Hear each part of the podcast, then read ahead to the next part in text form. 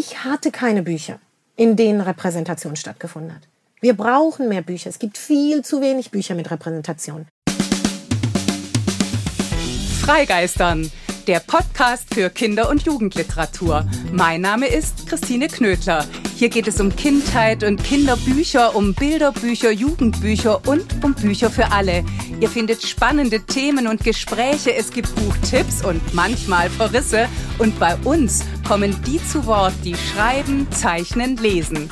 Abwechslungsreich, geistreich, begeisternd und das alle zwei Wochen mit den Freigeistern Gesprächen und mit Lesen und Lesen lassen. Hallo und herzlich willkommen zur 37. Folge von Freigeistern, dem Freigeistern Gespräch. Ich habe es Freilassen genannt, denn es geht darin um mehr Freiheit, mehr Denkfreiheit. Und das ist ja die Voraussetzung für ein freieres, ein frei gelassenes, ein gelassenes Handeln. Vor dem Hintergrund von zunehmender Abgrenzung, Eingrenzung, Diskriminierung und Rassismus in unterschiedlichsten Zusammenhängen hat Freilassen auch mit Loslassen zu tun, mit dem Loslassen eigener Standpunkte zum Beispiel, mit dem Loslassen festgefahrener Denkmuster oder eingeübter Überzeugungen. Freilassen hat auch mit Zulassen zu tun, mit dem Zulassen neuer, unterschiedlicher Perspektiven. Im Freigeistern Gespräch Freilassen geht es um die Schönheit der Differenz. So heißt das erste Buch der Politikwissenschaftlerin, Journalistin, Moderatorin und Autorin Hadija Haruna Oelker. Die Schönheit der Differenz miteinander anders denken ist gerade im Verlag BTB erschienen und übrigens schon vor Erscheinen für den Preis der Leipziger Buchmesse in der Kategorie Sachbuch nominiert worden. Hadija Haruna Oelker schreibt und beschreibt darin die verschiedenen Formen von Rassismus, von Ausgrenzung, Kategorisierung, Wertung, Abwertung, Diskriminierung und Unterdrückung. Sie setzt sich mit wissenschaftlichen Denkerinnen auseinander, nennt und zitiert Aktivistinnen, Künstlerinnen, Vorbilder und Wegbegleiter. Sie beschäftigt sich mit Prägungen und hier kommt die Kinder- und Jugendliteratur ins Spiel. Sie bedenkt Sozialisierung, Globalisierung, Klassifikation und Repräsentation. Dabei treffen theoretisches Fachwissen und aktuelle Debatten auf persönliche Geschichten. Ihre eigenen Erfahrungen stellt Hadija Haruna Oelker uns, den Leserinnen, zur Verfügung. Sie macht sich dadurch nahbar, sie macht komplexe Zusammenhänge nachvollziehbar. Infos und Kontakte zu verschiedenen Initiativen ergänzen das geballte Wissen um praktische Anleitung. Denkräume öffnen sich zu konkreten Räumen der Begegnung.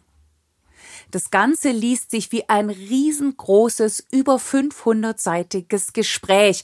Alle sind angesprochen, alle können mitdenken, mitreden, mitmachen, lernen. Vor allem können wir verlernen und das ist vielleicht das Wichtigste die Voraussetzung, einander zugewandt zu begegnen, sich auf andere Geschichten, Erfahrungswerte, auf ein anderes Denken einzulassen, es eben freizulassen.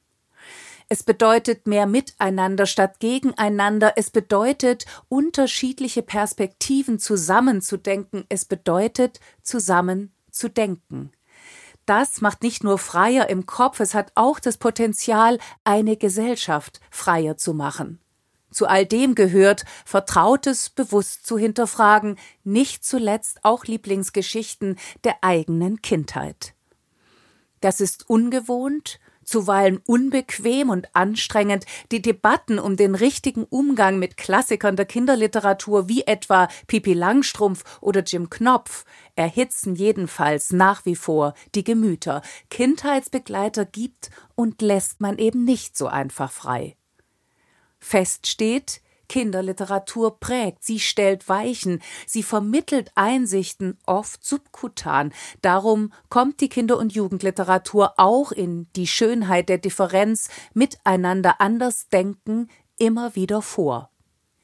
Vielfalt beginnt im Kinderzimmer, sagt Hadija Haruna Oelker. Und so ist es mir eine ganz besonders große Freude, dass sie sich Zeit genommen hat für dieses Freigeistern-Gespräch.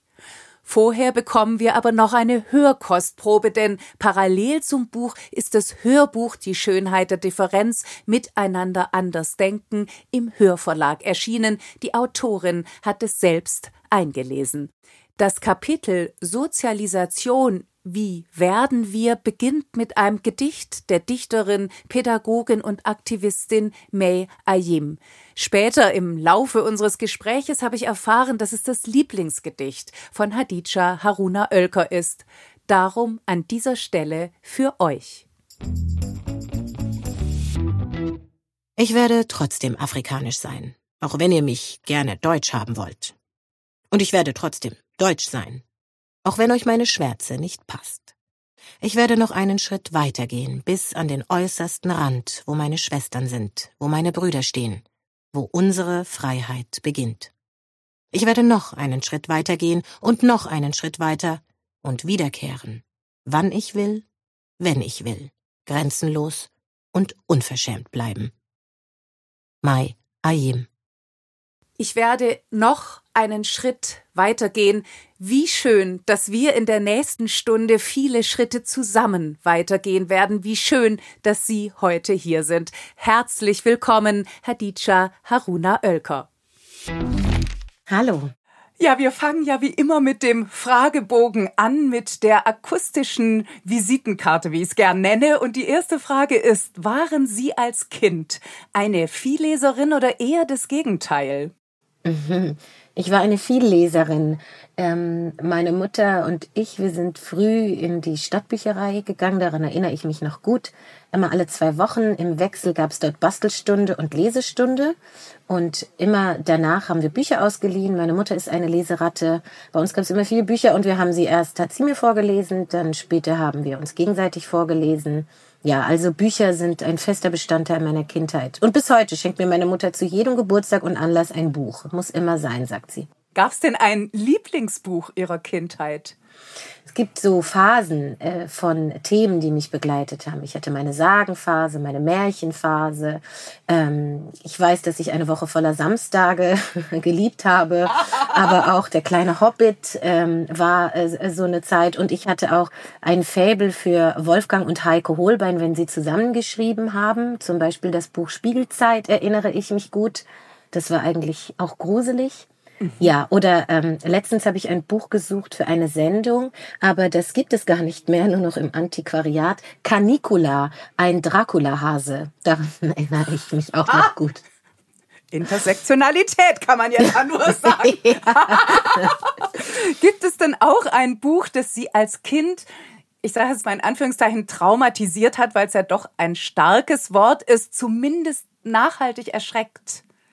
Nee, so richtig gibt es so ein Buch nicht. Ich würde behaupten, dass vielleicht eher so Kontexte mich zum Fragen gebracht hat. Also, dass ich dann so das Gespräch mit meiner Mutter gesucht hat. Aber mir fällt nichts Spezielles jetzt ein, wo ich sage, oh mein Gott, das war wirklich ganz schlimm. Viel, was natürlich auch war, war später dann als Erwachsene, dass ich mich viel gefragt habe, was ich auch zum Teil für Bücher gelesen habe und gar nicht reflektiert habe, was ich da serviert bekommen habe, zum Teil und ähm, später das dann eher als sozialisierend prägend problematisch äh, empfand und dachte, das hat bestimmt was mit mir gemacht, ohne dass ich es damals eben bewusst gemerkt habe.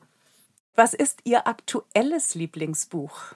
Ja, bei mir ist es leider nicht mehr so schön zeitentechnisch wie früher mit dem Lesen, ähm, dass ich alles lesen könnte, was ich wollte und sich zum Teil auch äh, stapelt zu Hause für Urlaube, von denen es so wenige im Jahr gibt. Das heißt, wenn ich lese, lese ich oft in die Richtung, in die ich auch arbeite, die, in die journalistische Richtung, die mein Fachgebiet eben auch ausbaut, weil ich irgendwie auch äh, mich da anrege. Und es gibt ein Buch, das mich im Sommer sehr bewegt hat, was ich gelesen habe. Ähm, das ist von Anna Meyer und das heißt Die Elenden. Mhm. Und es ist ein persönliches Sachbuch. Und Anna Meyer ähm, ist auch eine Kollegin, die arbeitet, sie arbeitet bei der Zeit. Und sie hat darüber geschrieben, wie es ist, als Kind von arbeitslosen Eltern aufzuwachsen also als armes Kind und sie hat ihre spezielle Sprache, Ehrlichkeit, Authentizität. Es hat mich total hineingeführt in Perspektiven, die ich auf diese Art und Weise, also einem Leben mit Hartz IV, nicht kannte. Und es ist ein gesellschaftskritisches Buch. Es legt den Finger in die Wunde.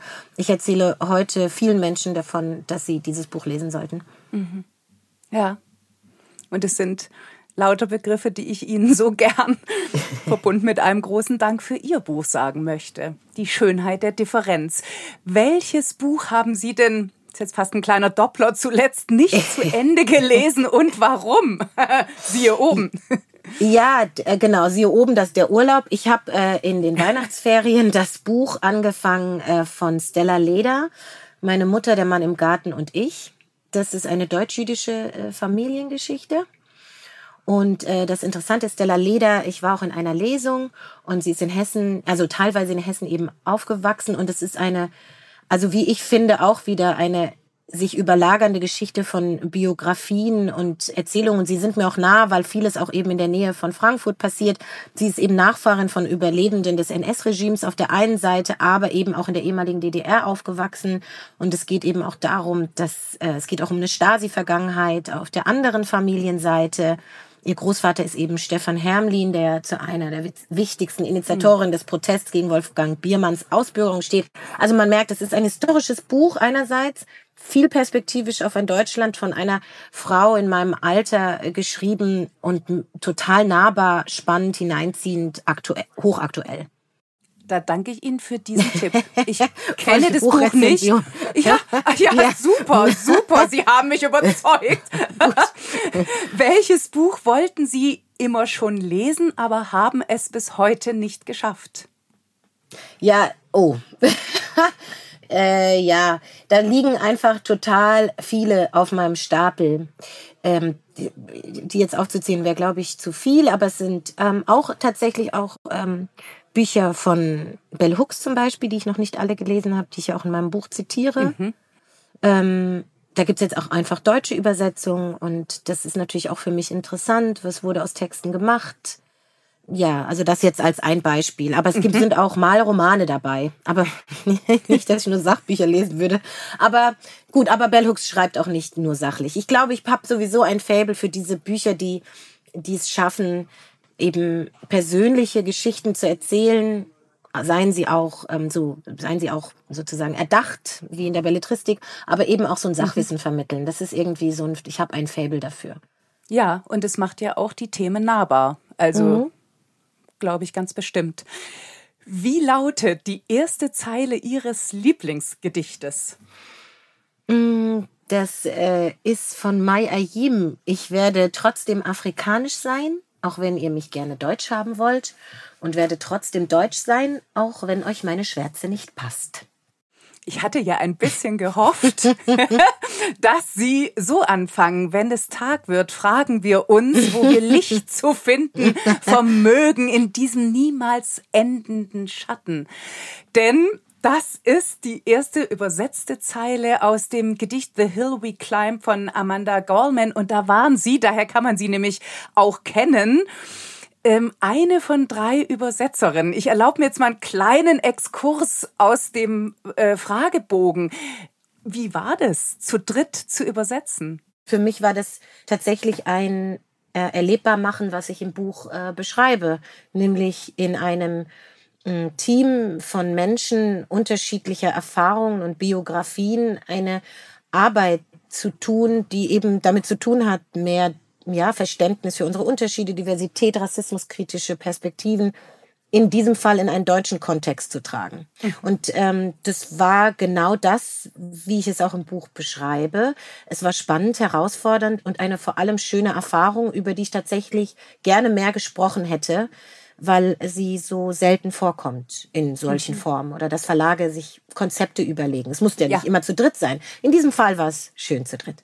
Mhm, mhm. Und ähm, ich meine, das hat ja ziemlich Furore gemacht. Also mhm. diskutiert wurde es schon, aber ich hatte den Eindruck, ähm, eher die Aufregung die sich daraus ergab, als das Konstruktive, was Sie jetzt beschreiben. Genau, das meinte ich auch mit dem. Mhm. Darüber hätte ich gerne viel mehr gesprochen. Ja, also sowieso ja. über das Thema Übersetzung. Was bedeutet es, von mhm. einem Kontext in den anderen zu übersetzen? Was für, mhm. also was für Fertigkeiten braucht man, wenn es um verantwortungsvolle Texte geht, um historisches und so weiter und so fort. Mhm. Mhm. Das ist ja auch ein bisschen beispielhaft dafür, äh, was dann auch diskutiert wurde oder was ich auch in meinem Buch beschreibe, dass man ja. sich viel eher in so Pro und Contra und wer darf noch was und ähm, und, und sich echauffiert hat, anstatt es zu feiern, was wir gemacht haben. Also man hätte es ja auch gut, mal hätte es auch einfach erstmal gut oder fragend befinden können und dann hinterher bewerten können, was rauskam. Aber naja, das ist auch so ein bisschen Teil der Debatte und gesellschaftlichen Auseinandersetzungen, die wir ja gerade haben.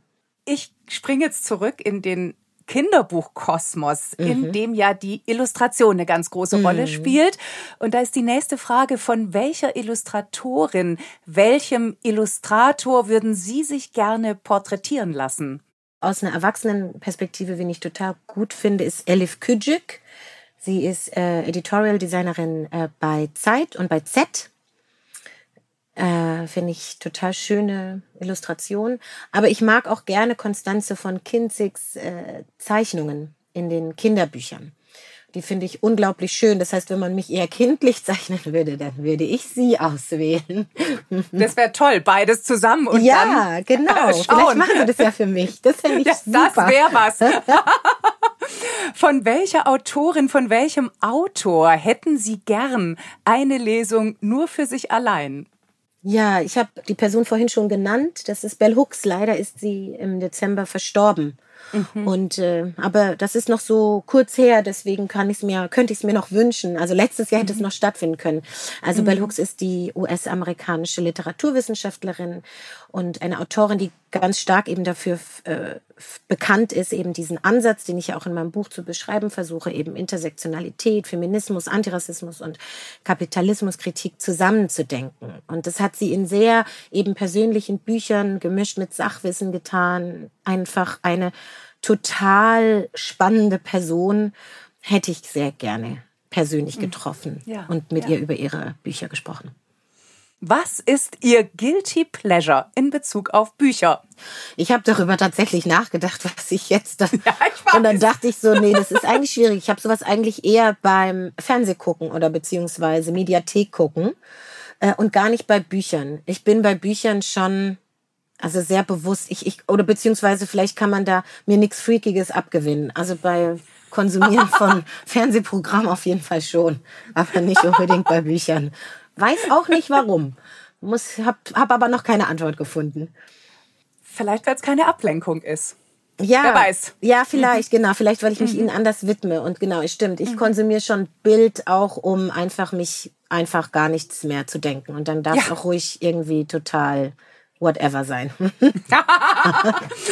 Wenn Sie ein Buch über sich schreiben würden, das haben Sie in gewisser Weise. Äh, trotzdem, wie wäre der Titel?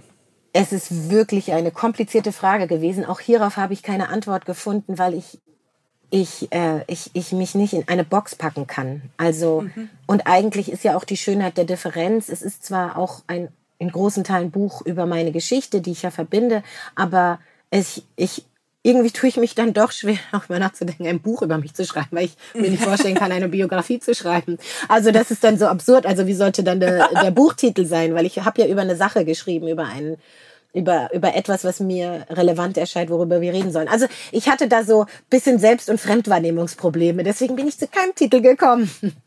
Welcher Mensch sollte Ihrer Meinung nach unbedingt ein Kinderbuch schreiben und worüber? Ja, diese Antwort fiel mir wiederum leicht, weil ich mhm. würde gerne äh, Austin Peter Brandt äh, und dessen Geschichte als ähm, Kinderbuch sehen und ich würde sie auch gerne als Biografie, als Buch ähm, erstmal auch als Erwachsener sehen. Äh, kurz zu ihm. Er ist Antirassismus-Trainer, Pfarrer auch gewesen und Wegbegleiter auch von mir. Er hat den Verein Phoenix e.V. gegründet. Das ist ein, ein Verein, der wird auch im Buch thematisiert, ähm, der eben Empowerment-Trainings für von Rassismus betroffene Menschen anbietet, aber eben auch Antirassismus-Perspektiven, also für Menschen, die nicht betroffen sind und im Sinne des Ubuntu arbeitet. Auch ein Thema in meinem Buch, also ja. der Gemeinschaftsbildung, eines Miteinanders, südafrikanische bzw. afrikanische Philosophie der Mitmenschlichkeit und ähm, ja, das, da gibt es Prinzipien, Konzepte. Er hat eine Trainerinnenausbildung eben gemacht in, den, in England vor vielen, vielen Jahren, in den 70er Jahren. Und Osten Brandt hat den ähm, Aachener Friedenspreis beispielsweise für seine Arbeit bekommen. Auch das Bundesverdienstkreuz ist ein unglaublicher Mensch, den wenige mhm. kennen. Ich hatte, ich bin sehr dankbar dafür, ihm begegnet zu sein vor vielen, vielen Jahren und habe eben selber auch Kurse besucht, die eben mich auch gestärkt haben, den Weg so gehen zu können, wie ich ihn gegangen bin. Ach. Ich habe jetzt den Wunsch oder ich hoffe, dass vielleicht ein paar ähm, VerlegerInnen Mhm. das hören, was Sie da gerade sagen. Denn das, ähm, ja, das klingt nach einem wichtigen, schönen, sehr, sehr bereichernden Buchprojekt, mhm. womit wir mitten, mittendrin schon im Thema auch des Gespräches sind. Ihr Buch, Die Schönheit der Differenz, miteinander anders denken. Sie beschäftigen sich darin auch mit Prägungen, die, die früh in der Kindheit ja anfangen eben. Alles, was wir denken, fühlen, fürchten, kommt ja nicht aus dem luftleeren Raum. Jetzt ist meine erste Frage, wie würden Sie diese Themen oder einen Teil davon denn an Kinder vermitteln? Ja, das ist eine total äh, wichtige Frage. Ist auch eine, die mich total umtreibt. Ich habe selber ein Kind, das ist fünf Jahre alt und ähm, das ist auch für mich mein Spiegel, das Kind, das Spiegel für mich selbst gewesen, aber Spiegel der Erinnerung an meine Kindheit und mhm. Spiegel aber auch an meiner Verantwortung. Ich habe auch unglaublich viele Kinder schon, bevor mein, bevor mein Kind kam, äh, um mich herum gehabt von die Kinder meiner Freundinnen, die jetzt zum Teil schon Jugendliche sind.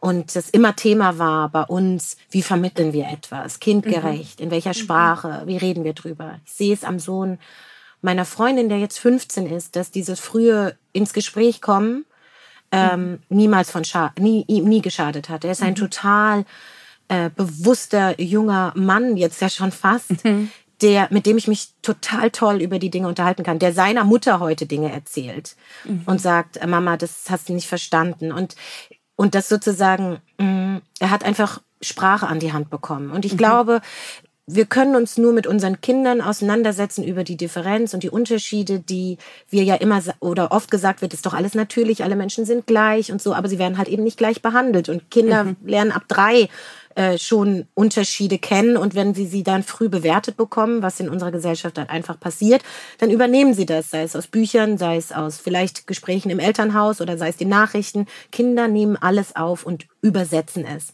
Das heißt, wenn man ihnen keine Sprache an die Hand gibt für Unterschiede, die bewertet werden, also auch eine Offenheit entwickelt, über Diskriminierung zu sprechen, wie sollen sie es denn lernen? Es gibt so unglaublich viel Forschung darüber. Und der Glaube daran, dass Kinder dieses nicht verinnerlichen, dass sie alle neutral und so rein sind, das ist eine Illusion. Das heißt aber mhm. auch für Eltern, Sie müssen sich selber damit auseinandersetzen, um Wege und Sprache zu finden, die dann auch zum eigenen Kind passt. Da gibt es jetzt keine Universalsprache. Alle Kinder sind unterschiedlich. Unterschiedlich vom Fühlen her, vom Denken, vom, vom Wahrnehmen. Das heißt, ähm, ich brauche das Wissen als erwachsene Person, eine verantwortungsbewusste Erziehung, mhm. Elternschaft. Äh, bedeutet dann auch eben zu gucken, wie, wie braucht es mein Kind und auch eine große Beobachtungsgabe, würde ich sagen. Ich meine, wir beobachten im besten Fall unsere Kinder und sehen ja, was passiert. Und ich hatte vor kurzem eine Begegnung mit einem Vater, der sagte, darüber so früh zu reden, das, das ist doch, das macht doch keinen Sinn. Dann, mhm. man muss sie doch nicht belasten.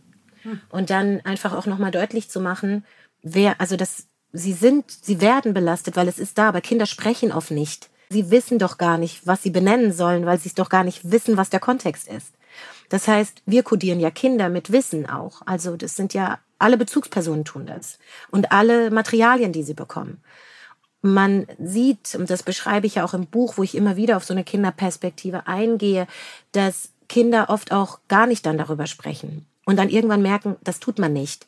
So Kleinigkeiten wie ein Kind betitelt den Körper eines anderen Menschen und sagt, das sagt man nicht. Zack, mhm. abgebucht. Es ist, sind ganz mini kleine Sätze. Mhm. Ich habe ähm, jetzt haben wir gerade aktuell eine Sendung gemacht und da erinnerte sich ein Kollege, dass er in der Schule gelernt habe, dass es äh, Rassen nicht gibt zwischen Menschen, aber ähm, es schon Rassen gäbe. Äh, das einzige Problem daran sei, ähm, dass menschliche Unterschiede gemacht worden seien, also gerankt wurde. Mhm. Und das ist ja falsch. Es gibt keine Rassen, biologisch. Es gibt sie einfach nicht. Es gibt nur Mensch. Es gibt eine Rasse, quasi Mensch. Und er sagt, das hat er sich bis heute gemerkt. Also wie, wie stark sind die Eindrücke, die wir durch kleine Sätze bekommen. Und ich habe auch unglaublich viele Geschichten derer, an die ich mich erinnere, die mich geprägt haben. Also von daher ist eine Illusion zu glauben, wir würden keinen Einfluss auf das spätere Denken von Kindern nehmen. Indem wir es aus, also die Themen auslassen. Ich habe mich an einem äh, gerade kurz äh, möchte ich mich nochmal einhaken sozusagen. Dieser Vater, der sagt, das ist ja dann, damit müssen wir sie nicht belasten. Mhm. Und damit fängt ja eigentlich schon die, eine Perspektive an. Es wird als Belastung wahrgenommen, so wie wenn man mhm. ihnen zuhört und ähm, auch ihr Buch liest, dann teilt sich mir damit dabei eine ganz große Befreiung. Also das hat ja was von Türen auf, Decke weg, äh, weiß ich nicht, Möglichkeiten an die Hand zu geben, um darüber zu sprechen. Jetzt ist das was, was ich mir bei Kindern, wenn es jetzt um diese präzise Begrifflichkeit geht, das stelle ich mir tatsächlich auch schwierig vor. Mhm. Also wie, wie, wie macht man das, wenn Kinder anfangen, diese ganzen Kategorisierungen auszuziselieren, wie wir das ja doch auch durchaus tun? Das stelle ich mir schwierig vor. Aber dass es überhaupt einen Anlass gibt, da könnten ja, die Sie sprachen vorher von Materialien, ähm, da, da könnte ja durchaus was passieren. Wenn wir jetzt mal an die Kinderbücher denken welche Figuren braucht diese Kinderliteratur oder brauchen Kinder oder brauchen eben auch wir Erwachsene? Ja, ich finde es interessant. Also natürlich würde ich niemals bei einem Kind eine Sprache wählen oder Bebilderung oder Illustration wie bei einem Erwachsenen. Mhm. Aber ich, ich bin jetzt keine Kinderbuchautorin, aber es gibt einfach zum einen, und das glaube ich ist der ganz wichtige Punkt, und der zählt für klein wie groß, ähm, natürliche natürliches Vorkommen. Das ja. ist das Stichwort Repräsentation. Ja. Ähm, man sieht es in Konstanze von Kinzigs Büchern, die ich ja vorhin genannt habe, die mein Sohn zum Beispiel ganz früh schon hatte, weil ich die Illust da war ja wenig Text, da waren ja Bilder über, das ist groß, das ist klein, das ist Spielen, das macht Spaß. Also ähm, ich bin anders, ich bin wie du. Mhm. Dieses Buch finde ich zum Beispiel auch nochmal, das, das spielt ja auch damit, ich bin anders, ich bin wie du. Also das für, für ab Zweijährige, glaube ich, ist das. Mhm. Also da sieht man schon, und das ist einfach, das sind nur Bilder, es ist Sprache, alle, alle Kinder sind dabei. Und zwar und dann aber auch solche Tonalitäten ähm, zu überprüfen. Man kann beim, beim Bearbeiten eines Textes, einer Geschichte so stark darauf achten, welchen Ton setze ich. Ist das Kind mit im Rollstuhl jetzt mal ganz banal gesprochen einfach nur dabei? Ist das schwarze Kind äh, oder die schwarze Person im Buch eine Lehrerin? Also Stereotypen brechen, Natürlichkeiten herstellen, das sind die einfachsten Dinge, die man in Büchern, in Kinderbüchern herstellen kann. Und die muss man aber leider auf dem deutschen Markt suchen. Es gibt einfach noch nicht so viel. Und das andere wiederum sind Bücher, die sich dann damit beschäftigen, didaktisch mit seinen Kindern über Themen zu sprechen. Und mhm. da gibt es immer mehr, was kommt. Gott sei Dank. Gib mir mal die Hautfarbe ist ja. äh, so ein Buch. Aber auch jetzt ganz neu erschienen. Ich habe es noch nicht mehr angeguckt. Ähm, ist das Buch Rassismus geht uns alle an für ab achtjährige. Also dieses Material mit Kindern sprechen, Anleitung für Eltern. Und das andere ist Bücher für Kinder. Wie könnten die sein? wie, wie werden die diversitätsbewusst und was braucht es dafür? Das eine ist ähm, sozusagen in, Richtung Sachbuch, das ist aufklärerisch, da werden mhm. Informationen gegeben und so weiter. Das andere ist das Erzählen. Mhm. Das Erzählen setzt auf das Spiel der Sprache, mit mhm. Sprache, würde ich jetzt sagen. Das macht mhm. auch eine Literatur aus. Die Kunst ist vielleicht, dass dass da jetzt nicht zu viel Absicht hineingerät ich habe manchmal das Gefühl, das kommt aus so einer Anstrengung heraus, die ich gerade vorhin auch betitelt habe mit, bei den Kindern sagt man, äh, damit muss man sie nicht belasten und für die Erwachsenen ist es dann zu anstrengend und einfach noch mehr. Und da will ich ja raus aus dieser Falle. Ich glaube, mhm. dieses Gefühl, das geht uns alle an und deswegen kann es eigentlich nicht anstrengend sein. Anstrengend ist nur der Weg dorthin, es zu verstehen und sich Wissen anzueignen weil wir nicht damit sozialisiert wurden und sozusagen nachholen müssen, weil das mhm. ist ja auch die These meines Buches wir sind alle mit bestimmten Vorstellungen von Menschen ähm, und, und Hierarchien geprägt. Und unsere Aufgabe in der Jetztzeit ist es, das zeitgemäß aufzuarbeiten. Und das ist ein riesig langer Weg. Mhm. Das heißt, ich glaube, es geht um eine Einstellungsfrage. Und ja. in diesem sich auf den Weg machen, was ich ja auch in meinem Buch beschreibe, denn in meinem Buch geht es ja auch nicht nur um meine Perspektive als eine Person, die Diskriminierungserfahrung gemacht hat oder Rassismuserfahrung in dem speziellen Kontext, sondern auch die Erfahrung gemacht hat, in bestimmten Punkten, Merkmalen privilegiert zu sein und auch ein Privileg zu haben, sich eben mit bestimmten Erfahrungen nicht auseinanderzusetzen, sei es, ich habe, ich bin nicht behindert und ich habe, ich bin äh, heterosexuell, ich bin im Geschlecht geboren, in dem ich mich sozusagen identifiziere. Das sind alles super Privilegien, weil ich habe keine Nachteile äh, äh, aus so einem Normgedanken. Und das heißt, in dem Moment, wo ich eine Leichtigkeit entwickle, empfinde ich das nicht mehr. Und ich glaube, wenn ich Kinderbücher schreiben würde, würde dann diese Leichtigkeit auch in das Schreiben einer Geschichte, die ich erzähle. Und außerdem ist es ja auch so, dass in vielen Kinderbüchern, also wenn man sie sich anschaut, ja auch eine Moral von der Geschichte, sage ich jetzt mal ganz banal, oder irgendeine, wie eine Message ja auch transportiert wird. Seid gut zueinander, redet miteinander, äh, Konflikte, Lösungen. Also, ich meine, da gibt es Bücher wie die, die Maus, ich weiß nicht mehr, wie dieses Buch heißt, die Maus äh, hat keinen Freund und sucht dann überall, will mit dem Elefanten, mit dem, was weiß ich, für Tieren befreundet sein und am Ende will keiner mit ihr befreundet sein, außer die Maus. Mhm. Was ist die Message? Gleiches mit Gleichem. Also, ja. das heißt, ich finde, nein. Diversität ist etwas, was spielerisch verarbeitet werden kann, weil es wurde ja auch vorher schon verarbeitet, bestimmte Stereotypen, mit denen wir geprägt sind, auch in Bücher hineinzutexten. Das sehe ich ja an den Kinderbüchern, die ich ja mal als meine Kinderbücher auch betitelt habe, was ich vorhin in dem Fragebogen ja meinte, die ja heute irgendwie schwierig für mich sind. Ich würde meinem Sohn jetzt beispielsweise Pippi Langstrumpf in Takatuka-Land jetzt eher schwierig für mich. Würde ich, also wäre für mich von Grund auf ein schwieriges Buch, weil aus, ich, das ist ein Zeichen dieser Zeit, in der dieses Buch formuliert, geschrieben, bebildert wurde. Mhm. Aber es ist auch ein Zeichen der Zeit, mit dem ich sozialisiert wurde und was ich nicht weitergeben möchte. Also auch da sieht man ja, Menschen gehen damit um, wie Gefühle, Vorstellungen von Menschen in der Zeit sind und schreiben sie in Kinderbüchern. Also warum nicht auch heute mit einem Diversitätsbewusstsein? Mhm. Jetzt ähm, Pippi Langstrumpf ist natürlich eine Steilvorlage. Das hat ja heftige Diskussionen ausgelöst. Mhm. Es klingt anders, wenn man sagt, ich lese das meinem Kind nicht vor, als zu sagen, das muss auf den Index, jedenfalls in meinen Ohren. Macht es für Sie einen Unterschied, wenn aus dem Takatuka-Land, was ja geschehen ist, der Südseekönig wird? Oder bleibt die Haltung, die Ihnen, die Sie nicht weitergeben wollen, erhalten?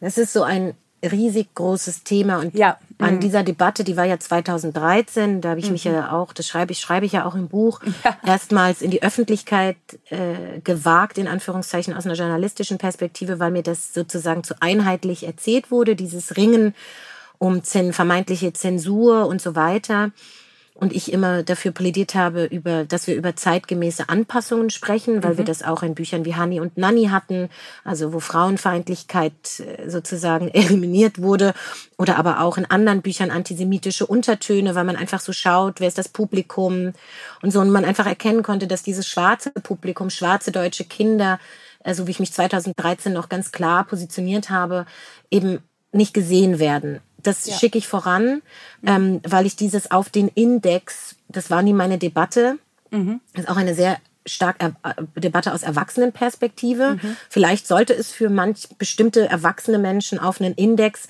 oder brauchte die Diskussion, um aufzurütteln. Ich mhm. finde ja, das sind so Diskussionen, wir brauchen sie auch, um auszuhandeln. Nicht anzuklagen, auszuhandeln. Wir handeln nicht Dinge nicht aus. Und dann wird es oft sehr absolut. Entweder A oder B. Und Grauzone mhm. gibt's nicht. Die Entscheidung, es Kindern oder ich meinem Kind nicht vorzulesen, ist eine sehr individuelle, für die ich auch mhm. angegriffen wurde, als ich es in einem Interview gesagt habe. Wie kann ich nur?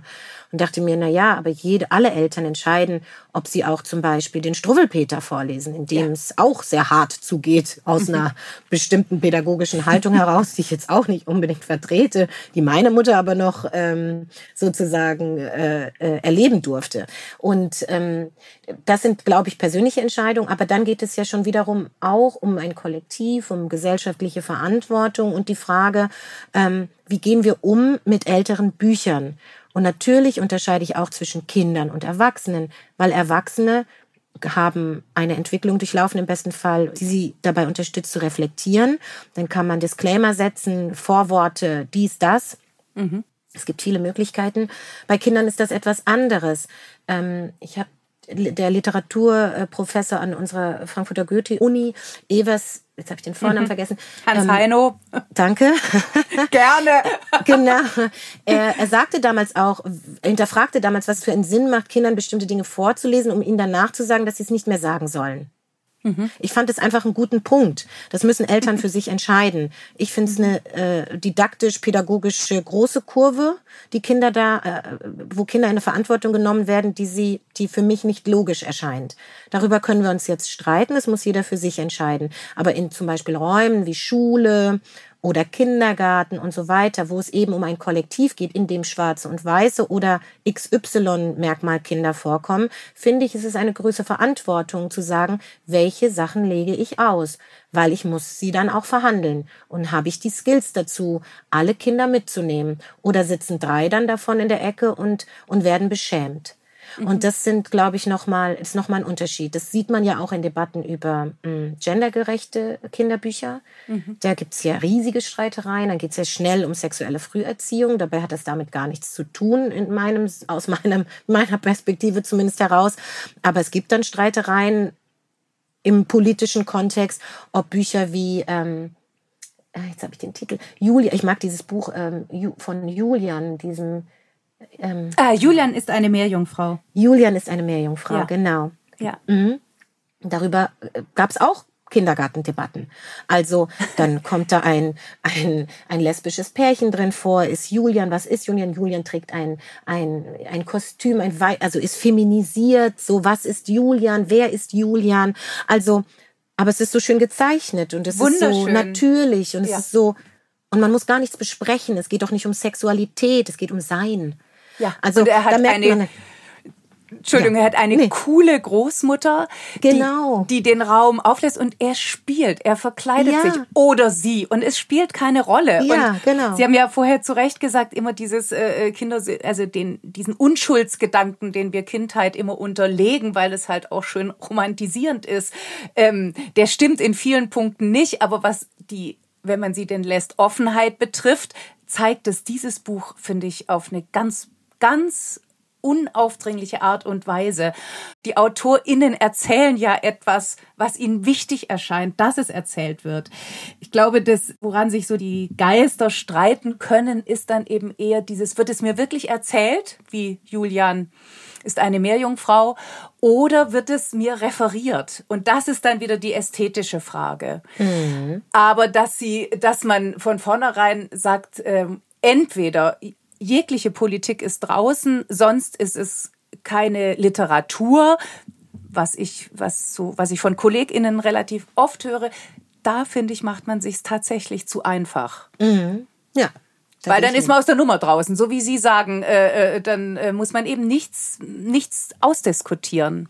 Ich glaube, das ist auch ein guter Punkt, den Sie da machen, nämlich dieses, ähm, also welches Argument ist wirklich eines, das eines ist im Sinne von also Teil eines Gesprächs, eines Dialogs, eines. Aushandelns mhm. oder welches es dient einfach dem dazu, den, also den Punkt zu setzen, um nicht mehr weitermachen zu müssen. Ja.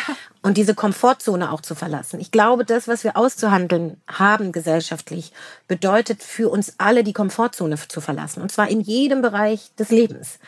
Und deswegen hakelt es auch so. Und wir diskutieren eben an so Stellvertreterpositionen wie Sprache, Gendersternchen, diskriminierende Worte in Kinderbüchern.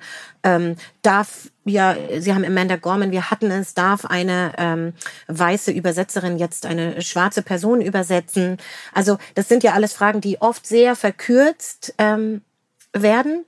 Mhm. Und, der, und dann bleibt man so an denen hängen, aber man geht nicht in den Kontext der oft viel komplexer ist.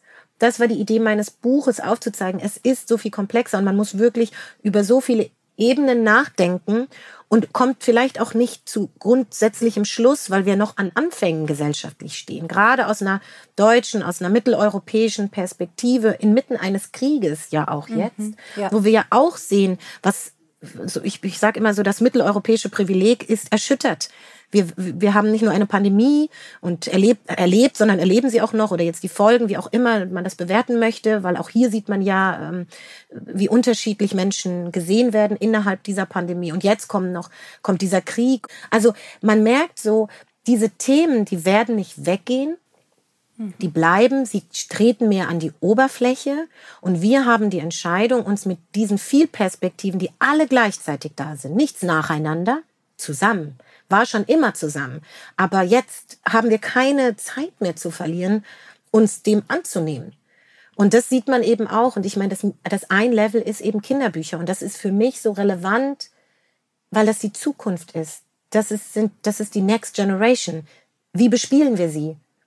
Und man sieht es an den Jugendbewegungen, an den, dieser jungen Digital Native Generation. Ich beschäftige mich unglaublich gerne mit den Perspektiven jüngerer Menschen. Das bin ja auch lange im jungen Radiosegment gewesen, weil ich lerne von jungen Menschen. Ich lerne auch von älteren Menschen. Ich bin ja so ein Sandwich. Deswegen gibt es äh, auch in meinem Buch ein Kapitel Alter. Aber die Jungen sind für mich auch ein Empowerment-Moment, ganz aktuell, weil sie vieles so selbstverständlich nehmen, was als ich jung war, quälend ohne Sprache war. Und diesen Moment zu nutzen und zu sagen, schauen wir dahin, nehmen wir sie ernst, nehmen wir, nehmen wir die auch die Kleinsten schon ernst, weil sie, sie so viel uns zeigen, was wir nicht hatten. Das würde ich mir wünschen. Ich mache es zumindest so. Ich bin den ganzen Kindern in meinem Leben dankbar, weil ich sie mir so viel von dieser Welt zeigen. Großartig. Jetzt würde ich gern nochmal anknüpfen an den Fragebogen. Sie sagten so, im Rückblick hätten Sie sich gefragt, was habe ich da eigentlich gelesen? Erinnern Sie sich da zufällig an einen Titel, an dem man es festmachen kann? Aus Ihrer Kindheitslektüre? Pippi Langstrumpf hatte ich ja schon genannt. Ähm, es ist natürlich, sind auch so Bücher wie Jim Knopf und der Lokomotivführer. Also es sind tatsächlich viele auch der Klassiker, die ähm, die auch schon zur Diskussion standen. Die gab es mhm. einfach auch bei uns. Ähm, ich hatte sogar den Struwwelpeter zu Hause. Also ja. auch das. Und in diesem Struwwelpeter, das ist das Beispiel, was ich auch immer in Workshops mitnehme, nämlich die Geschichte von den zwei weißen Kindern, die den schwarzen Jungen ärgern.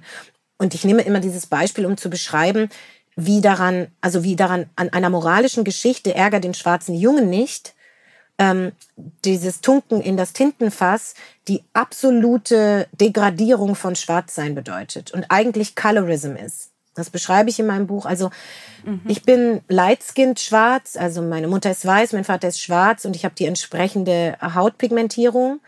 Und mein Vater ist dark-skinned, also er ist wesentlich dunkler als ich. Und das macht einen Unterschied im rassistischen System. Das wissen mhm. viele nicht. Es, es gibt unterschiedliche Betrachtungen der Differenz innerhalb von schwarzen Communities. Und dieses, der Struwelpeter macht genau das. Die Bestrafung der weißen Jungen ist noch schwärzer zu werden als der schwarze Junge. Wahnsinn, also so ja. schwarz, das ist, das ist die absolute Strafe. Und ähm, das habe ich, hab ich gelesen. Also, und später dann in dieses, in dieser Auseinandersetzung mit Sprache, Bildern und so weiter, nehme ich dieses Beispiel gerne, um zu zeigen, das ist die Sozialisierung, die eine bestimmte Generation bekommen hat. Man nebst allem anderen im Struwwelpeter. Mhm. Denn ich frage oft, woher denken, warum glauben Sie, dass Schwarz negativ ist? Warum hat man so Angst vor dem Mann? Mhm. Das sind alles ganz, ganz tief verankerte Bilder. Und ja, das, also eigentlich habe ich die ganzen Klassiker bekommen, weil meine Mutter das ja zu diesem Zeitpunkt bei aller Liebe zu mir und dem Wunsch und auch den Befähigungen, die sowohl mein Vater und sie in ihrer, in ihrem Nichtwissen, Nichtsprache haben, versucht haben. Also wie mhm. meine Mutter, die sagte, wenn dir jemand in die Haare fasst, dann schrei. Oder meinem Vater, der mir eine Plakette gab, als man mich mit, ähm, mit süßen, mit Schokolade verglichen hat beispielsweise das war natürlich alles Empowerment-Elemente. So, wehre dich, du bist stark und so weiter. Mhm. Aber wir haben nicht über diese Themen gesprochen und ich habe die Bücher trotzdem gelesen, weil meine Mutter das ja gar nicht gesehen hat und mein Vater ist in Ghana sozialisiert, der kannte die Bücher gar nicht. Meine Mutter hat Karl May gelesen, das war ihre Lieblingsbücher in der Kindheit, mhm. die lagen auch bei uns rum. Also das ist heute, wenn man meine Mutter fragt, ist sie ganz woanders. Sie ist ja auch mit mir gewachsen, gereift und hat sich nochmal politisiert. Heute ist sie an einem anderen Punkt, aber auch sie musste ja ihre Wege gehen. Mhm. Mein Vater ist seine Wege auch anders gegangen als ein Mensch, der, Migration, der Migration erlebt hat, als ich, die ich sozusagen hier born and raised, also geboren und aufgewachsen und sozialisiert wurde.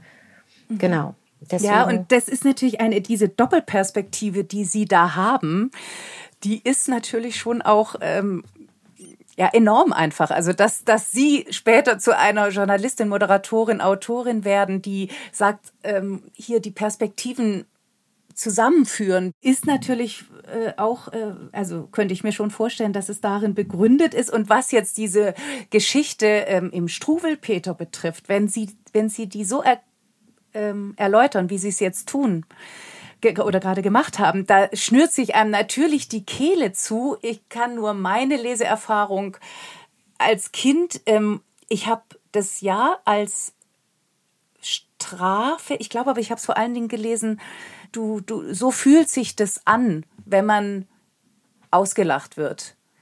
Mhm. Und merk, ah, also ich habe es mhm. anders interpretiert. Aber ich merke schon selber, ähm, dass ich gerade äh, rote, ein rotes Gesicht kriege, weil es wirklich zu kurz greift. Aber man, und genau, ich glaube, hier ist so, das ist so wunderbar, dass Sie das beschreiben, jetzt diesen Moment dieses, der neuen Erkenntnis. Mhm. Wie gehen wir in, mit diesen Momenten um? Ich habe im Buch ja auch mhm. diesen Punkt Initialmomente, ja. in, vor denen ich selber stand, im Erkennen, verdammt. Und jetzt ist die Entscheidung, es ist wie so ein Weg, den man gehen kann. Rechts, links, geradeaus, rückwärts. Ähm, Gehe ich jetzt da rein und sage, okay, da, darüber denke ich jetzt mal nach, lass mal wirken, gehe zurück, nehme die Schuld und Scham beiseite, die ich damit vielleicht verbinde, es nicht gesehen zu haben, was andere gefühlt haben, und frage mich, vielleicht setzt sich mein inneres Kind, sage ich jetzt mal, auf den Schoß und sagt, ist alles okay? Wusstest du nicht? Was, was hättest du wissen können? Aber was heißt das jetzt für mich heute? Weil nichts anderes habe ich ja auch getan ich kann, ich habe früher auch nichts gewusst. Ich habe das auch so erlebt. Ich, ich war, habe selbst diese Figur gemimt und das äh, Fangspiel und war die schwarze Person, die gefangen wurde. Ich habe es mit einem Fischer assoziiert. Kinder sind naiv, sie tun die Dinge, wie sie tun. Aber jetzt bin ich erwachsen, sehe den, die Zeit, kann einordnen und in einem größeren Kontext betrachten. Bin ich bereit dazu, meinen Gedanken, meinen Vorstellungen, meiner Meinung ähm, eine andere Richtung zu geben? Bin ich bereit zu sagen, ja, das habe ich nicht gewusst, aber morgen kann ich mit anderem Wissen weitergehen. Und das hat Konsequenz auf so vieles. Und ich sehe einfach den Unterschied. Ich begegne vielen Menschen, die sind bereit, die haben Lust. Dafür, für die habe ich das Buch geschrieben. Mhm. Auch. Also ich habe es ja für ganz unterschiedliche Menschen geschrieben. Und es ist sicherlich nichts für diejenigen, die sich entscheiden möchten, einfach nur bei dem zu bleiben, was sie immer gedacht haben. Ich verstehe mich als Lernende. Ich weiß nicht alles. Und ich begegne ich in diesem das Buch hat ja auch ein Sensitivity Reading erfahren. Also ich habe Leute aus den bestimmten Erfahrungswelten auch lesen lassen, ähm, um zu schauen, habe ich, habe ich nicht alles, alles kann man nicht mitdenken, aber habe ich gedacht, siehst du was, lass uns reden. Und mir wurden Hinweise gegeben, wo ich Dinge übersehen habe weil ich in bester Absicht es gut zu machen natürlich auch Fehler machen kann. Also und ich glaube, das ist so eine grundsätzliche Lebenshaltung, die habe ich und die mhm. versuchte ich in diesem Buch zu vermitteln, weil ich glaube, nur so können wir gut durch und auch entspannt durch ein Leben kommen. Ich habe keine Angst vor Fehlern. Ich habe, wenn ich jemanden verletze oder mir das jemand sagt, dann denke ich drüber nach. Dann fühle ich mich auch nicht klein. Dann tut's mir vielleicht leid und ich kann auch Entschuldigung sagen und ich kann danach weitergehen. Ich glaube, wir müssten uns viel zugewandter einfach begegnen ich sehe einfach die Historie und die Geschichte in unserem Rücken. Ich sehe meine Kindheit im Rücken. Alle haben wir so eine Kindheit gehabt, unterschiedlicher Art. Und wir haben Dinge gelernt und sie zu verlernen, was ja ein großes Thema in meinem Buch ist, ja. ist eben auch eine Lebensaufgabe. Absolut.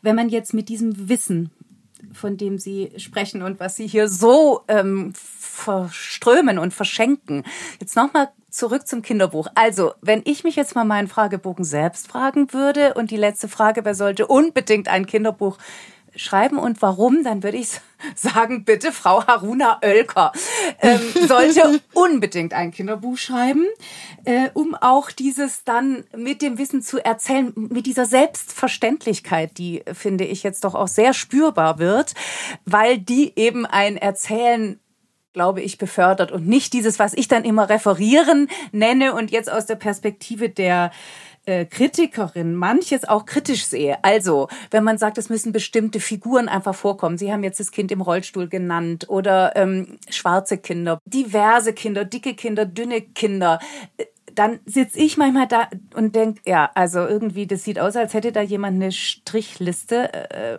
und hakt ab, was jetzt alles drin ist. Ich glaube, Sie sprechen so ein bisschen dieses sogenannte Tokenism an. Also das hat man so im Medialen, da wird jetzt eine Person mit Merkmal XY vor die Kamera gestellt und hinten dran ist aber alles in der Struktur gleich. Das wäre dann so Token. Also es sieht gut mhm. aus, aber da hinten hat sich nichts verändert. Ja. Ich übertrage das gerade auf ein Kinderbuch, in dem viele Figuren repräsentiert werden und es wirkt für einen Erwachsenen irgendwie aufgesetzt. Dann frage mhm. ich mich, warum wirkt es aufgesetzt? Also dann, dann möchte ich die Geschichte wissen. Ich glaube, es kommt in der, auf die Kombination an. Also Stichwort ist, sind das einfach nur Figuren und die Geschichte ist genauso unreflektiert, wie sie eh und je waren. Also so eine Mausgeschichte zum Beispiel. Ja. Oder, also jetzt übertragen, ja. so. Oder ist es einfach eine Geschichte und die Figuren schwingen mit? Ich glaube, wir müssen uns auch damit daran gewöhnen, dass es eine Übergangsphase gibt. Ja. Repräsentation bedeutet, dass es auf einmal ganz viel darum geht, das zu tun. Ich hatte keine Bücher, in denen Repräsentation stattgefunden hat. Wir brauchen mehr Bücher. Es gibt viel zu wenig Bücher mit Repräsentation. Es gibt Seiten wie Tebalu oder Vielfalt im Kinderzimmer auf Instagram. Es gibt ja viele, die sich aufmachen, um so Plattformen zu sein, mhm. um die Bücher, die neu erscheinen, zu sammeln. Und ich, ich schicke Listen rum an interessierte Eltern, die sagen, oh, ich würde gerne mehr Bücher kaufen. Das ist so ein Start. Es gibt nur nicht genug. Deswegen kann ich die Haltung nicht teilen, dass Repräsentation ähm, wie aufgesetzt wirkt. Ich kann es nicht, weil ich, ich, ich, ich nehme, ich kaufe ungefähr jedes Buch davon, das, um es zu sichten, um zu gucken, ob es inhaltlich auch stimmt. Und das ist für mich die Kombo.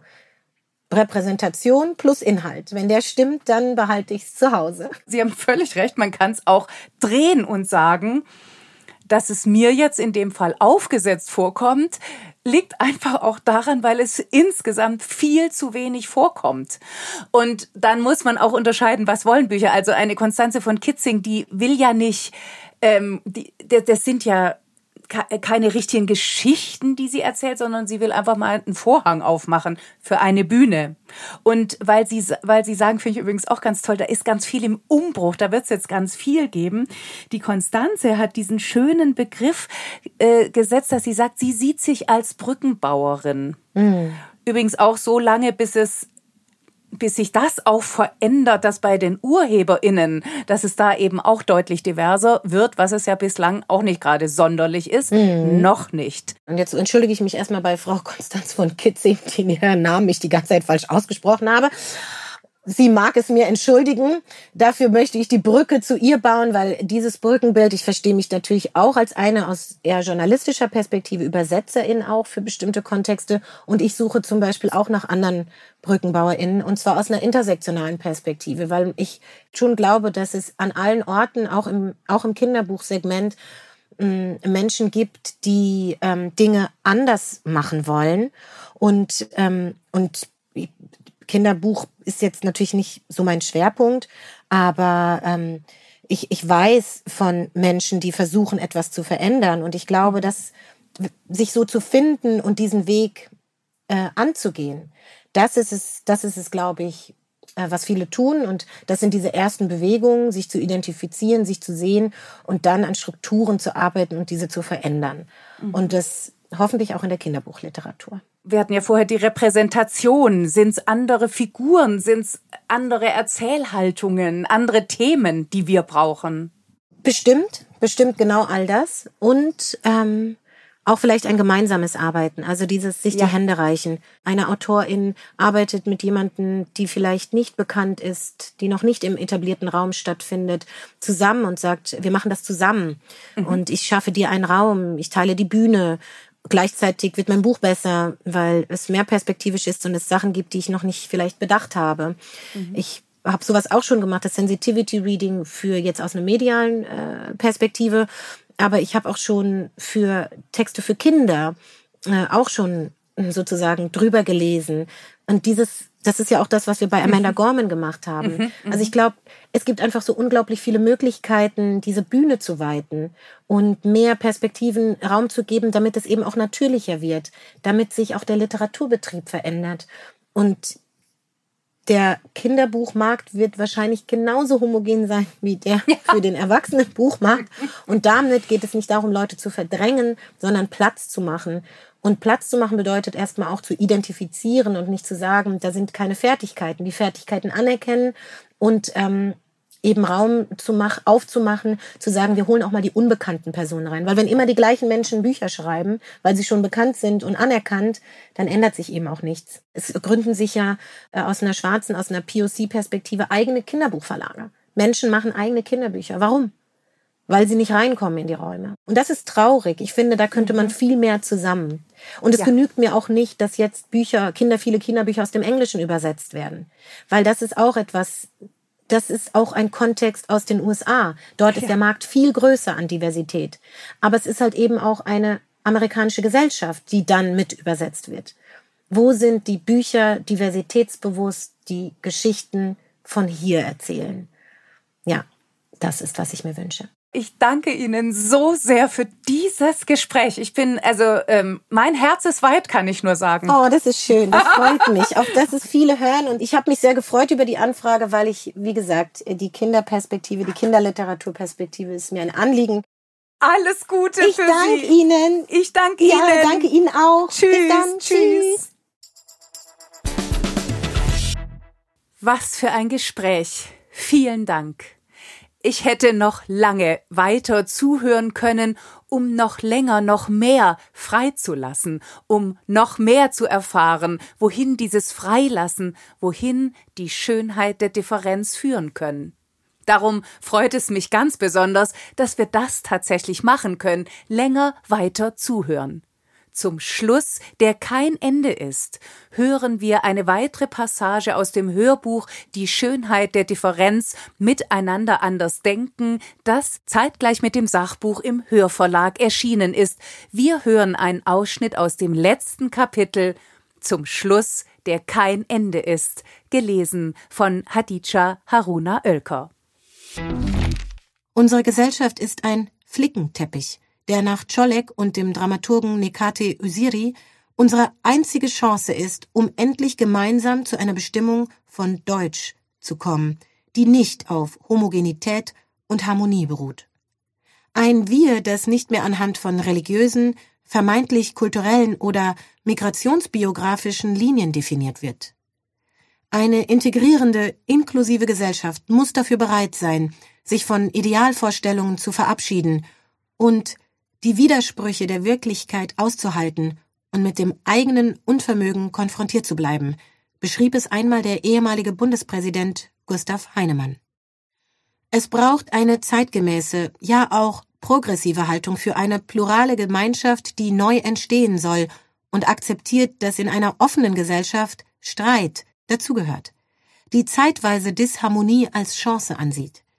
Die bisherigen Erfolge unserer gesellschaftlichen Entwicklung zeigen, dass Emanzipation und damit Fortschritt dabei immer schon erstritten und erkämpft wurde. Auch die Demokratie und der Sozialstaat waren nicht einfach da. Jahrhunderte der Aushandlung liegen hinter uns. Das Entscheidende ist deshalb, ob wir lernen, neue emanzipatorische Politiken anzuwenden, die unsere Differenzen als wesentliche Stärke betrachten. Dafür brauchen wir noch einiges, das uns fehlt. Eine gemeinsame Sprache, Konzepte und Begriffe, die auch alle kennen und verstehen. Wir brauchen mehr Versuche, den Weg aus der alten historischen Schleife aufzuzeigen, indem wir gemeinsam die Geschichte neu schreiben. Wir brauchen keine neue Integrationsdebatte, sondern einen neuen gesellschaftlichen Plan, damit wir uns von den anderen, die sie schon lange nicht mehr sind, verabschieden können. Stellen wir uns wachsende Bündnisse in einer Zukunft vor, in der eine geschrumpfte Dominanzgesellschaft unserer Vielfalt gewichen ist, in der es keine marginalisierten Menschen mehr gibt, die von einer vermeintlichen Mehrheit Ablehnung erfahren, und keine Menschen, die ihr Anderssein ändern wollen, damit sie vermeintlich irgendwo hineinpassen. Um diesen Zustand zu erreichen, heißt es, eine Solidarität in Differenz an allen Orten in politischen Forderungen, Strukturen und gesellschaftlichem Denken einzufordern und inhaltlich zu übersetzen. Es bedeutet, Handlungsbedingungen und Strategien zu entwickeln, um diese gesellschaftliche Idee konkret werden zu lassen. Benötigt werden Geduld und Geld, neue Absprachen und Standards, die hinterfragt werden müssen, damit eine daraus folgende Veränderung für alle spürbar wird. Im geteilten Bekenntnis braucht es auch auf politischer Ebene eine Anerkennung unserer Differenz, um Ungleichheitsverhältnisse zu überwinden. Dabei muss globaler gedacht werden. Wir brauchen einen Tisch, vielleicht einen neuen, an dem alle Platz haben.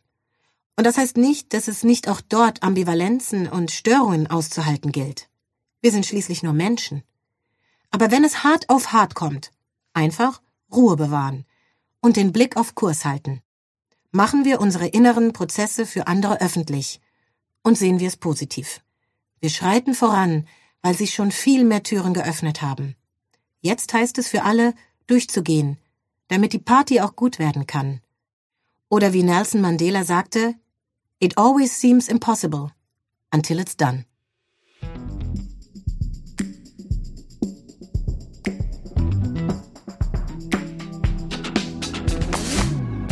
Das war's für heute. Das war das Gespräch mit Hadija Haruna Oelker. Ich bedanke mich von ganzem Herzen. Und ich danke wie immer euch fürs Zuhören. Alle Infos zu den Büchern, über die wir heute gesprochen haben und alle bisherigen Folgen findet ihr auf unserer Website freigeistern.com oder und ihr schaut bei Instagram vorbei. Wir hören uns in zwei Wochen wieder. Ich freue mich auf Lesen und Lesen lassen, dann mit Büchern zum Thema Rassismus. Ob und wie sie Stereotype brechen und mehr Repräsentation herstellen, das und noch viel mehr erfahrt ihr am nächsten Freigeistern Donnerstag am 21. April. Bis dahin, lasst es euch möglichst gut gehen. Tschüss.